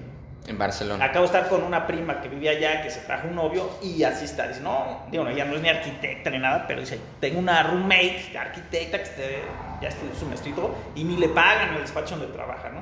Y teníamos amigos que trabajaban, pues imagínate. Eh, este, bueno, también la cuestión cultural no tienes idea también cómo es, ¿no? A lo mejor ahorita ya cambió, no sé, pero por el hecho de que no eras español o no eras europeo, también te ven Sí, diferente. cier- cierta, no Sí, sé, discriminación, sí, clasismo. No, y aparte, como bien dicen, Y ellos, pues sí, se creen. mejor cabeza de ratón que cola de león. Que, que- que otra- otras personas hablan de decir, bueno, ustedes tienen que regresar a sus países de origen, a sus ciudades de origen, para que ahí reflejen lo aprendido, para que sus ciudades, este, pues también evolucionen, ¿no? O sea, yo creo que Bueno, claro, si se puede. Depende, yo por ejemplo, en teoría, tenía la obligación de volver, porque a mí me estaba becando mi universidad, o sea, eran dos instituciones. Una institución que mm, era, estaba enfocada en la investigación, que era la maestría que, la, la maestría que estaba cursando en Venezuela, y mi universidad, ¿no? Entonces, en teoría yo tenía la obligación de volver a pagar lo que me han dado con un trabajo a la universidad. Cuando yo me fui a Venezuela, fue el cambio justamente que ganó Chávez Ok. empezó todo el proceso de Venezuela y todo esto, ¿no? Y cuando yo dije, cuando fui a presentar la tesis, o sea, primero presenté los- las materias que había cursado en Barcelona para que me las validaran, ¿no? Y poder terminar pues, al mismo tiempo las dos maestrías. Mi tutora, la que era mi tutora en ese momento para esa tesis, vivía en Barcelona, entonces ella en, en teoría me iba a llevar el trabajo. Pero entonces me dice, sí, no, pero es que resulta que ahora cambiaron las normas, tú te tienes que ir, o sea, el que era el director de la maestría en ese momento se puso así como sus moños, que dijo, bueno, te tienes que regresar seis Ajá. meses a Venezuela. Este, Para que nos pagues. Ajá, para que nos pagues. Primero para que presentes, o sea, tenía que igual cursar otro semestre allá y de investigación y presentar la tesis y no sé qué y regresar, ¿no? Entonces, en ese momento ya éramos novios, ya habíamos pensado ya en casarnos, hacer una vida Y yo dije, bueno, a ver, vamos a pensar, porque también no teníamos todavía qué íbamos a hacer realmente, dónde estábamos planeando nuestra vida. Entonces decía, ok, pero hay trabajo. O sea, yo tengo, si yo regreso a Venezuela a pagarlo, o sea, realmente habría una vacante como profesora en la universidad, de algún, o sea... Claro, claro.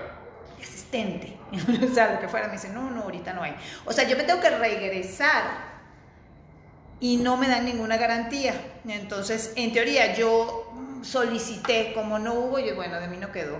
Yo ya solicité, no estuvo, no, o sea, que me regresó, ¿verdad? Y bueno, no entregué la tesis de la maestría, terminamos la otra maestría y decidimos, pues, venirnos a México. En mi caso, yo eso de, sí, de, de cabeza de ratón, si no era mi idea. O sea, mi idea de arquitectura era una arquitectura latinoamericana. ¿verdad? O sea, como de trabajar en, en Latinoamérica, en Venezuela o en México. En México, pues ni hablar la, de la arquitectura que hay, la buena arquitectura y lo que podemos seguir aprendiendo. Pero sobre todo, yo siempre, siempre soñé con estar en Barcelona. Y hubo un día en el que estábamos caminando y no me di cuenta que estaba en la casa Batlló. Ya se me empezó a hacer normal. normal. Era parte de la vida del que estaba. Yo dije, no, bueno, ya, ya cumplió. Ya es suficiente. Ya fue suficiente, porque ya lo que me sorprendía claro, sigues aprendiendo la ciudad, pero ya no se me hacía tan, se me empezó a hacer cotidiano. Okay. Yo dije, no, ya, o sea, me voy a, a, otra, nos vamos a otro lugar donde podamos realmente trabajar juntos, construir, construir lo que queremos construir. Y por sobre todo las cosas empezamos a, de novios a diseñar nuestra primera casa, que era la casa de su hermana. Ok, ok. Sí, haz de cuenta. Bueno, regresando un poquito a lo que te platicaba, sí teníamos, estos amigos argentinos trabajaban en un despacho, igual, o sea, eran trabajos mal pagados, despachos chicos, porque pues bueno, sí, si vas a, trabajar en un despacho grande, este, es diferente, ¿no? Pero en la mayoría de los despachos, eh, al igual que aquí en México, pues eran trabajos chicos, estaban remodelando departamentos, eran lo que hacían remodelar departamentos. Ni siquiera una obra nueva desde cero, un proyecto muy difícil, mucho concurso y entonces pues en eso estábamos. Y tengo la experiencia de, de, un amigo también que trabajó mucho tiempo en, en Europa y, pues, y, es lo mismo. Y por ser mexicano, aunque ya tenía toda la experiencia, le ponían muchachos recién llegados de jefes. Entonces, este, sí, sí pasa eso, ¿no? Y casualmente, como dice Elías, mi, mi hermana se iba a casar diseñamos, cuando estábamos ahí, diseñamos la casa y ya regresando aquí, pues le empezamos a, a construir. Y así, y, de ahí empezó a salir un trabajo tras otro, tras, tras otro, y pues ya nos quedó. Realmente no pensamos de que, ay, vamos a ir a Puerto y nos establecemos, pues realmente o sea, fue un poco una consecuencia. Sí, exactamente. Se fue construyendo la vida a medida. O sea, la, la, la vida los fue llevando o los fue trayendo en este caso, ¿no? Este, y ahora mi pregunta sería, ¿Cómo les ha ido después de 20 años llevar este, su oficina de arquitectura? Porque hace un momento comentábamos que pues nadie nos enseña a llevar una oficina, ¿no? O sea, de pronto, pues sí, cuando estás estudiando es un sueño, pero pues ya afuera pues ya no, no solamente es diseñar, también es este, construir, atraer clientes, este, el tema de los costos, este, todo lo que implica y que nadie lo, sabemos. Sí, hombre, sí. ¿Cómo les ha ido después, de, después de 20 años? Pues es un aprendizaje, como tú bien dices, nadie te dice, y, siempre los maestros pues, pregunten, aprovechen ahorita que están en la escuela para preguntar lo que quieran, ¿no? Pero pues no sí, nadie te dice ni cómo cobrar. Para empezar, básico. Y es lo primerito, porque pues llegas con un cliente y no sabes ni cómo cobrarle, ¿no? ni cómo decirle que le vas a cobrar. y empiezas trabajando, varios años trabajando sin que te paguen, perdiendo el tiempo y la gente, o sea, cuando, están, cuando estás chavo te tratan a ver, tú sí sabes.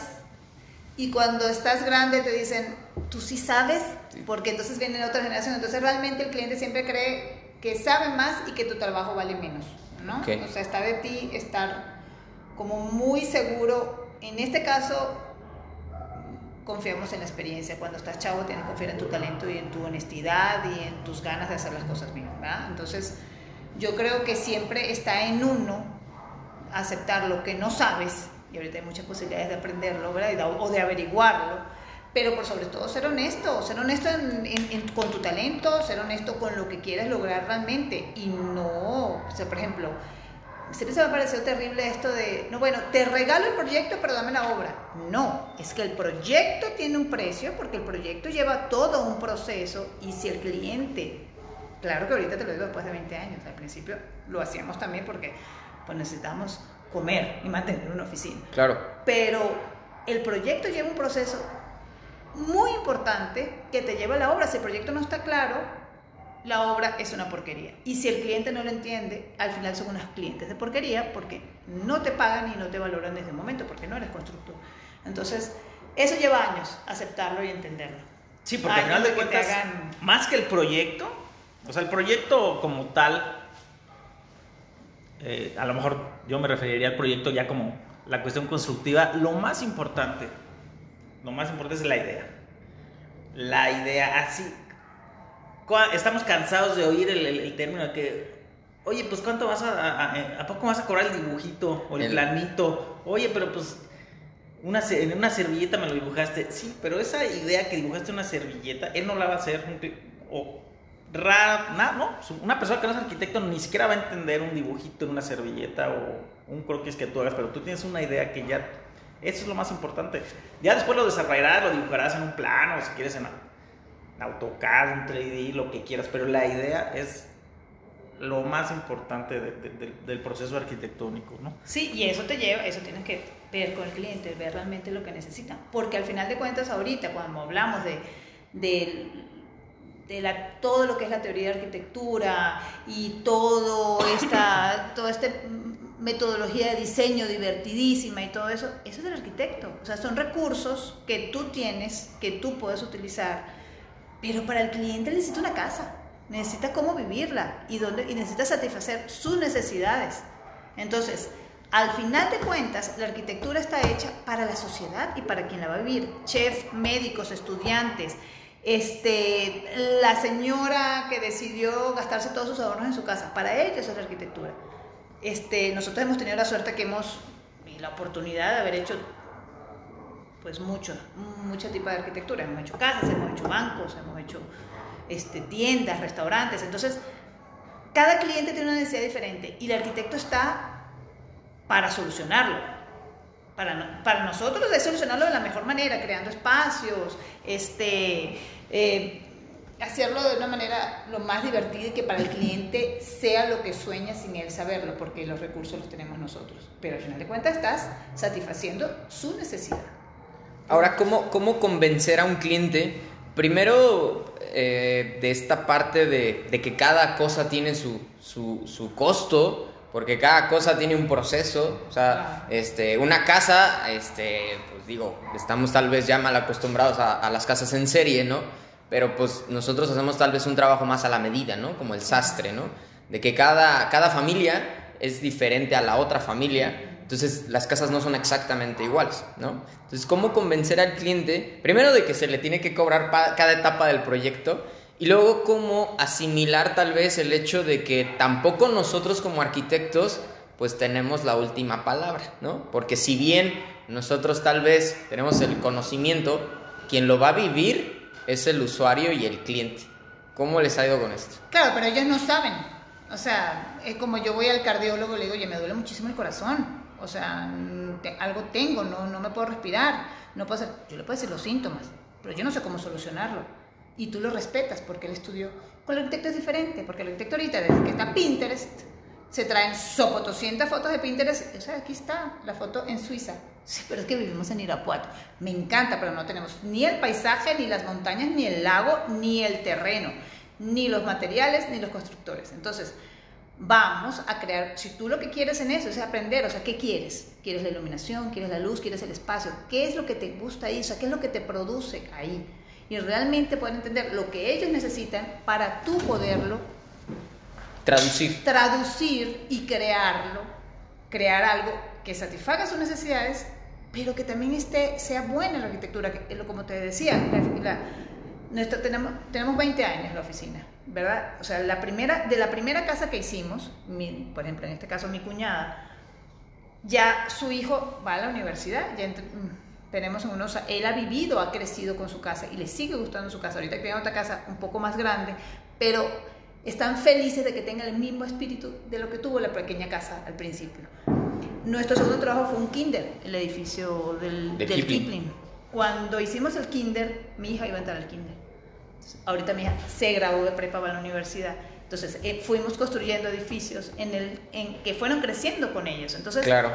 la arquitectura tiene que trascender en el tiempo. Tienes que entender que un cliente que comenzó en una casa, 20 años después, sigue estando feliz en su casa y la puede vivir, la vivirá de manera porque él madurará, pero la arquitectura tiene que seguir siendo vivible, tiene que seguir siendo, tiene que seguir Y atemporal. y atemporal, sentirte bien en tu casa, sentirte que hayas conseguido lo que estabas buscando y 20 años después sigas contento con lo que estás, ¿no?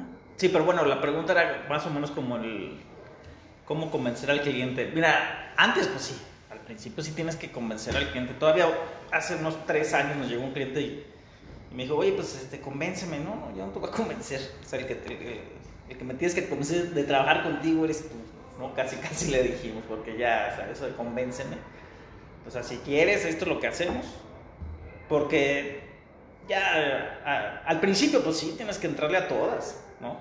Y ya con el tiempo, hasta lo que tú dices, ¿sabes qué? Pues este proceso ya ahorita pues lo tenemos ya organizado, pero al principio ni sabíamos ni por dónde empezar a, mandar un presupuesto, qué, le- qué se cobra, qué no se cobra, cómo Los lo cobras, alcances. los alcances, todo eso. Ahorita ya lo tenemos muy estudiado.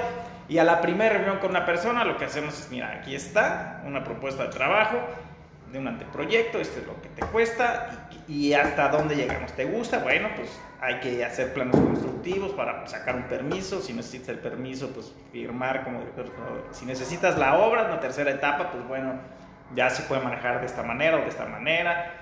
Pero pues ya son 20 años de, de- de experiencia. llevado Co- golpes Sí, de haber llevado fregadas. De aprender de cada, de cada error, de cada Sí. obra, de cada proyecto. Pero sí, ahorita lo que decíamos también, el hecho de vivir aquí en Irapuato nos ayuda a, como tú dices, a lo, lo que ha sido siempre.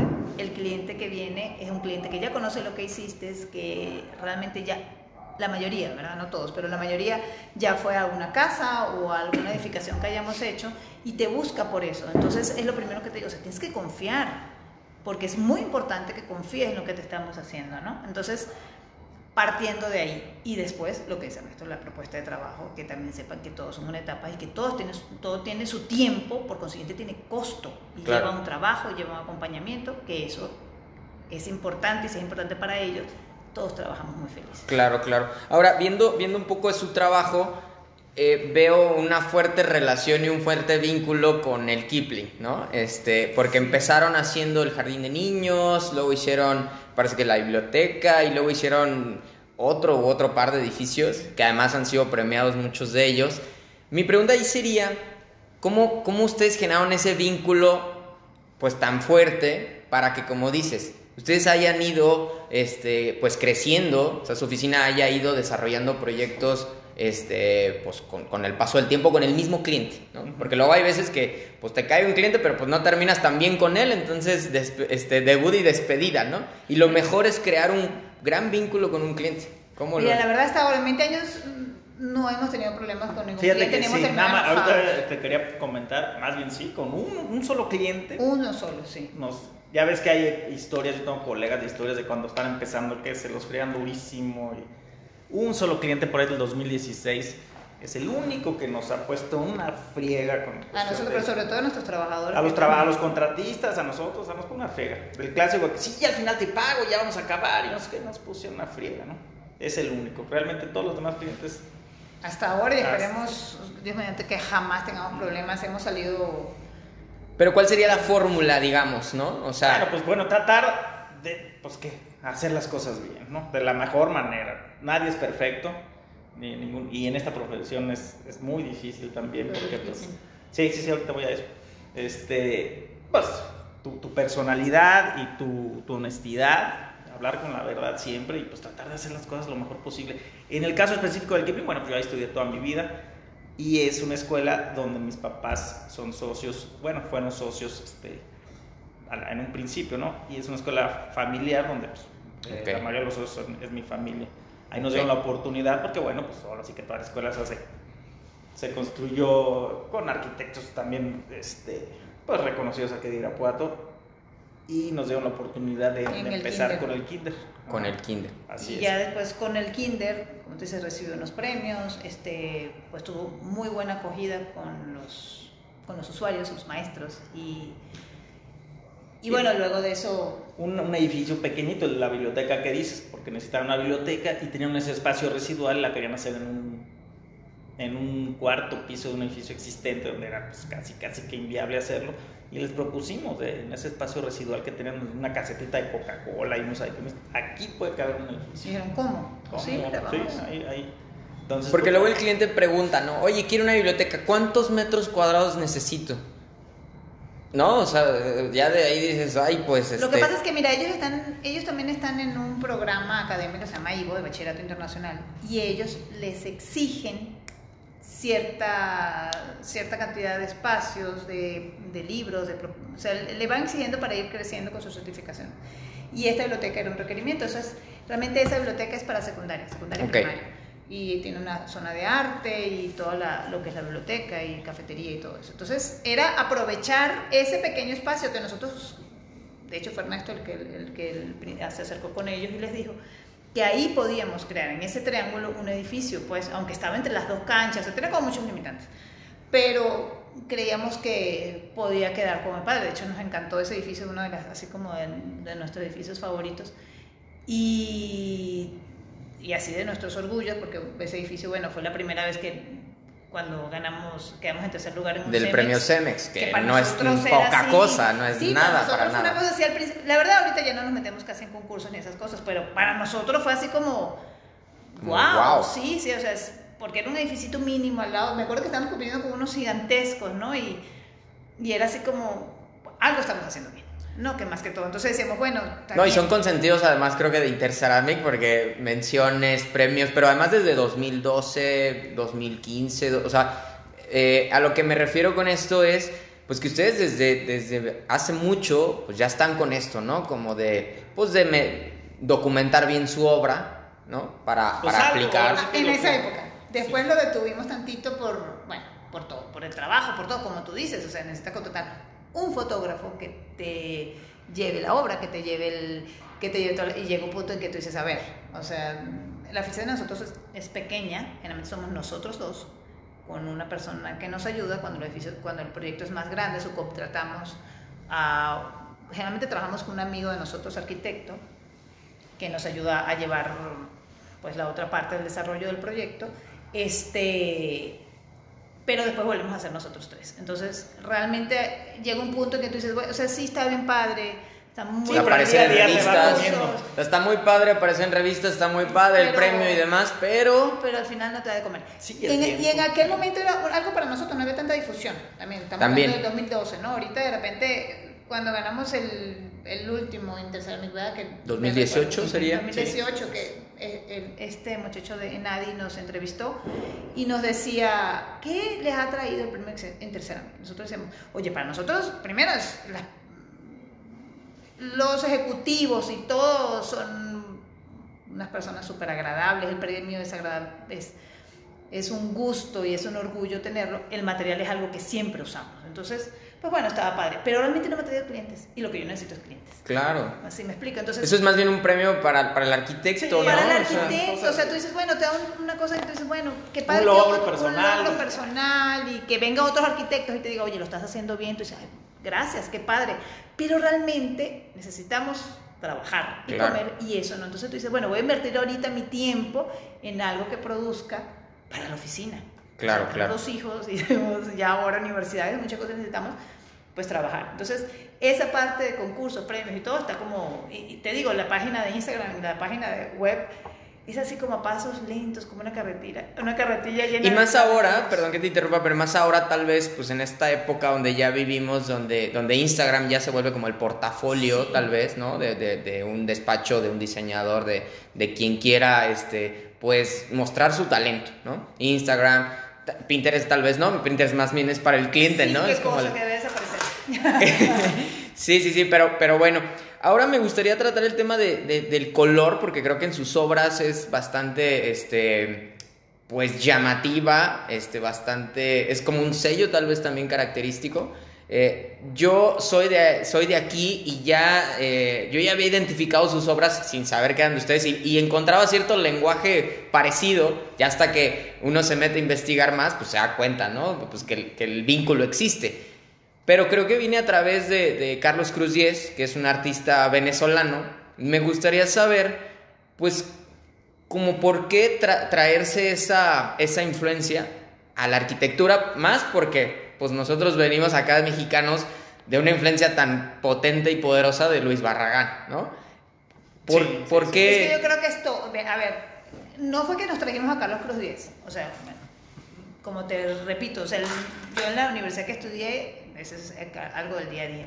Mi universidad no tiene a Carlos Cruz Díez, pero tiene a otros, otros también que está Jesús Soto y otros artistas cinéticos, Basarelli, que son muy importantes que están ahí. La universidad en sí tiene habla de no solamente el color, aunque el color está en, veneciano en toda la facultad, pero el color no solamente es el rojo, el blanco, el color también es el color que da la luz, el que da los árboles, todas las sombras, habla de un color que no solamente es el que está en el círculo cromático. Entonces, eso yo lo traigo, es como mi bagaje. Cuando empiezo a trabajar con Ernesto, que empezamos a coincidir en muchas de esas cosas, él trae también todo lo que es la arquitectura mexicana y el color y los espacios y la luz. Pero hasta más que la arquitectura mexicana, no sé, a mí siempre me han gustado los colores, a mí siempre me ha gustado todo de colores. Entonces, este, ya después lo empezamos a aplicar, pero... Pero no fue... A lo mejor hasta inconscientemente. Inconscientemente. claro, este, claro. digo, yo no conocía a, ni a Soto ni a Carlos Cruz Díez, y ya cuando nos empezamos a, a clavar este, en ese sentido, pues a lo mejor sí, sí, sí este... Son cosas que te, flashbacks que vienen y tú dices, si no te das cuenta, ¿no? o sea, no los tomas conscientes, pero los tienes, los tienes grabados en tu cabeza y tú dices, oye, toda esta parte del arte cine, cinético, que, mira, lo podemos, lo podemos entender. Aparte, la verdad no, es, no, somos los únicos que hemos hecho eso. O sea, de hecho, este artista, Carlos Cruz Díaz, él parte de todo, toda una época de cómo intervenir su arte en la arquitectura. Así lo hace bidimensional. Era un artista bidimensional y empezó a intervenir toda su arte en la arquitectura, ¿no? Entonces, realmente es aprender de lo que ya existe, o sea, no estamos descubriendo el hilo, el negro, ¿no? Pero es algo con lo que te sientes empático, de repente inconscientemente lo empiezas como, a, empieza como a completar tu arquitectura, ¿no? Nosotros cuando lo, aplicamos también, donde más lo hemos aplicado es en la parte educativa, ¿no? En el equipo. Donde se puede tal vez un poco... Donde se puede. Un poco más. Bueno, mi oficina verás que también tiene toda la entrada, otros colores. Y en la parte educativa obviamente nos podemos haber... Y comercial también. Y comercial también, ¿no? Cuando se lo permite, lo permite este, eh, jugar un poco con los colores, pues y nos dan la oportunidad, lo hacemos. Que es un tema complicado el color porque hay quien habla que dice que es difícil controlarlo, ¿no? O sea, uno ve tal vez obras de Barragán y dice, bueno, pues, o, para quien no es arquitecto, dice, bueno, pues, ¿qué, ¿qué, tan difícil puede ser pintar un muro de rosa y otro de amarillo y otro de... Muy eso es muy... Primero, más que controlar, atreverse. Y luego sí, como tú bien dices. Y que el este, cliente lo necesite. Pero deja tú Barragán, Le Corbusier. Nosotros también fuimos ahorita un viaje con los niños y fuimos a, a la unidad de Marsella y nos trajimos un libro... Haz de cuenta que como que si lo hubiéramos mandado a hacer, ¿verdad? De, que hablaba de el pantone de Le Corbusier. Entonces era como todas sus combinaciones, todos los colores, colores que ya que con los que tú te sientes identificado, pero no sabías por qué. Claro. Ves la Unidad de Marsella y dice todos esos elementos que si no tuvieran color fuera otra cosa. Entonces tú dices, ya los viste, los viste en la carrera, los viste, los estudiaste y todo, pero tú no, nunca dijiste, ay, a mí me gusta ese color rojo, lo voy a copiar en un edificio y lo voy a poner. No, sencillamente lo viste, lo aprendiste, te gustó y cuando estás haciendo la arquitectura, esas cosas, esos recursos empiezan a florecer y te empiezan a ayudar a... Es producto del bagaje. Exacto, igual no, no nada más Barragán, pues todos los pueblos mexicanos, ¿no? Todos México en sí. Los colores, bueno, los ni siquiera los pueblos, ¿no? toda la artesanía, todos los colores que hay en México. Que es, que es muy difícil de todos modos traducirlo, ¿no? O sea, es, algo con lo que uno nace, crece, pero pues ya cuando estás sentado con el papel en blanco es muy difícil ahora sí traducirlo, ¿no? Y, aterrizar esas ideas y ese bagaje. Se empieza como sí, convertirlo, transformarlo. Sí, son como esos ladrillitos que te, empiezan como a engranar en el cerebro y empiezan como a, salir.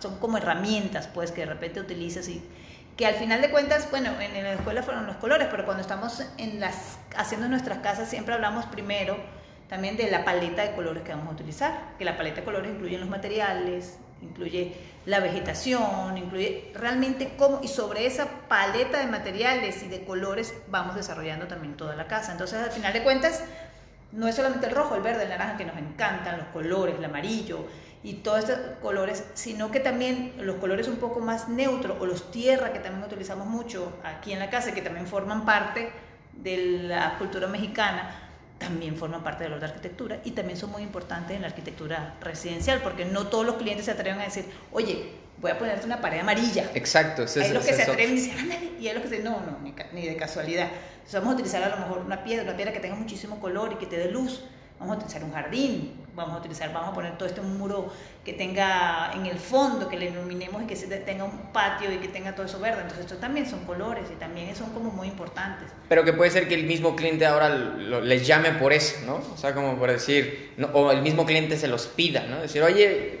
ahora no le has metido tanto color a este proyecto, ¿no les ha pasado? No. No, ya quisiéramos.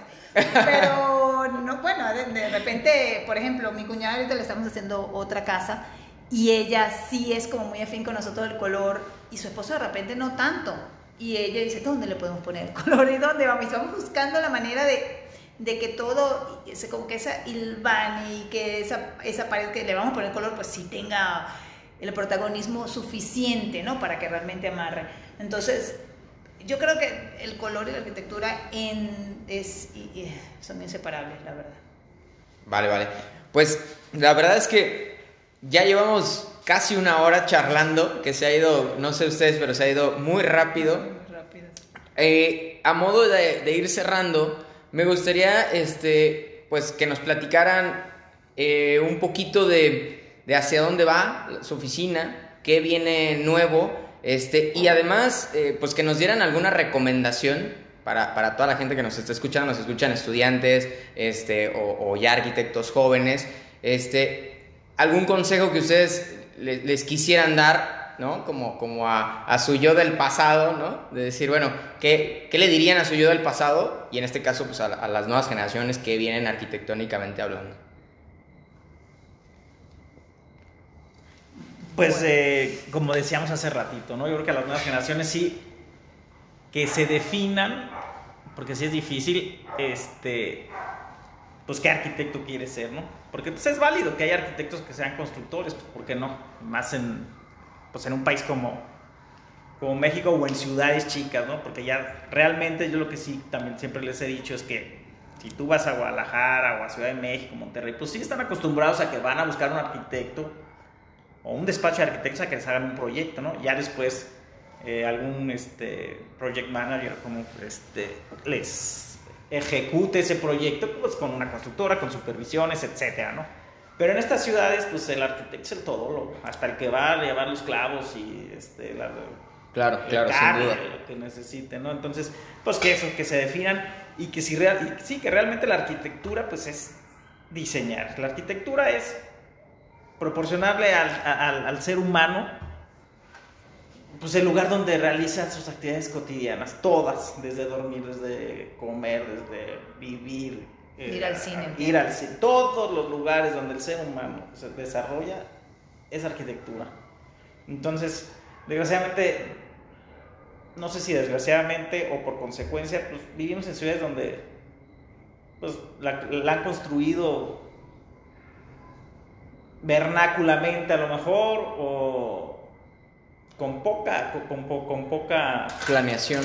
pues tú deja la planeación a lo tú, las ciudades pues obviamente no pero pues los edificios las casas lo, que ves pues no, no todos tienen la capacidad de contratar un arquitecto y luego no ni la intención. ni la intención y no todos los arquitectos tienen la intención de, de dar una solución lo más acorde a, a, lo que lo estás contratando no entonces nada más por hacer una obra o por ganarse algún dinero, pues ay, hacen las cosas al aventón. Claro. Y también otra cosa que para mí sí es como bien, ahorita la arquitectura de Instagram puede ser muy buena como puede ser muy mala. Hay mucha arquitectura fotografiable que realmente no sirve para nada. Queda bien en una foto, pero no es el espacio ni es lo que convives. Entonces, el arquitecto joven ahorita que tiene tantos recursos en la mano, no se queda nada más en la foto, entiende el edificio, entiende el espacio, entiende qué es lo que te produce eso, aprende a entender realmente la arquitectura para que puedas diseñar eso, porque hay muchísimos edificios que se quedan solamente en la foto y es un buen fotógrafo. Tú no eres fotógrafo, eres un arquitecto.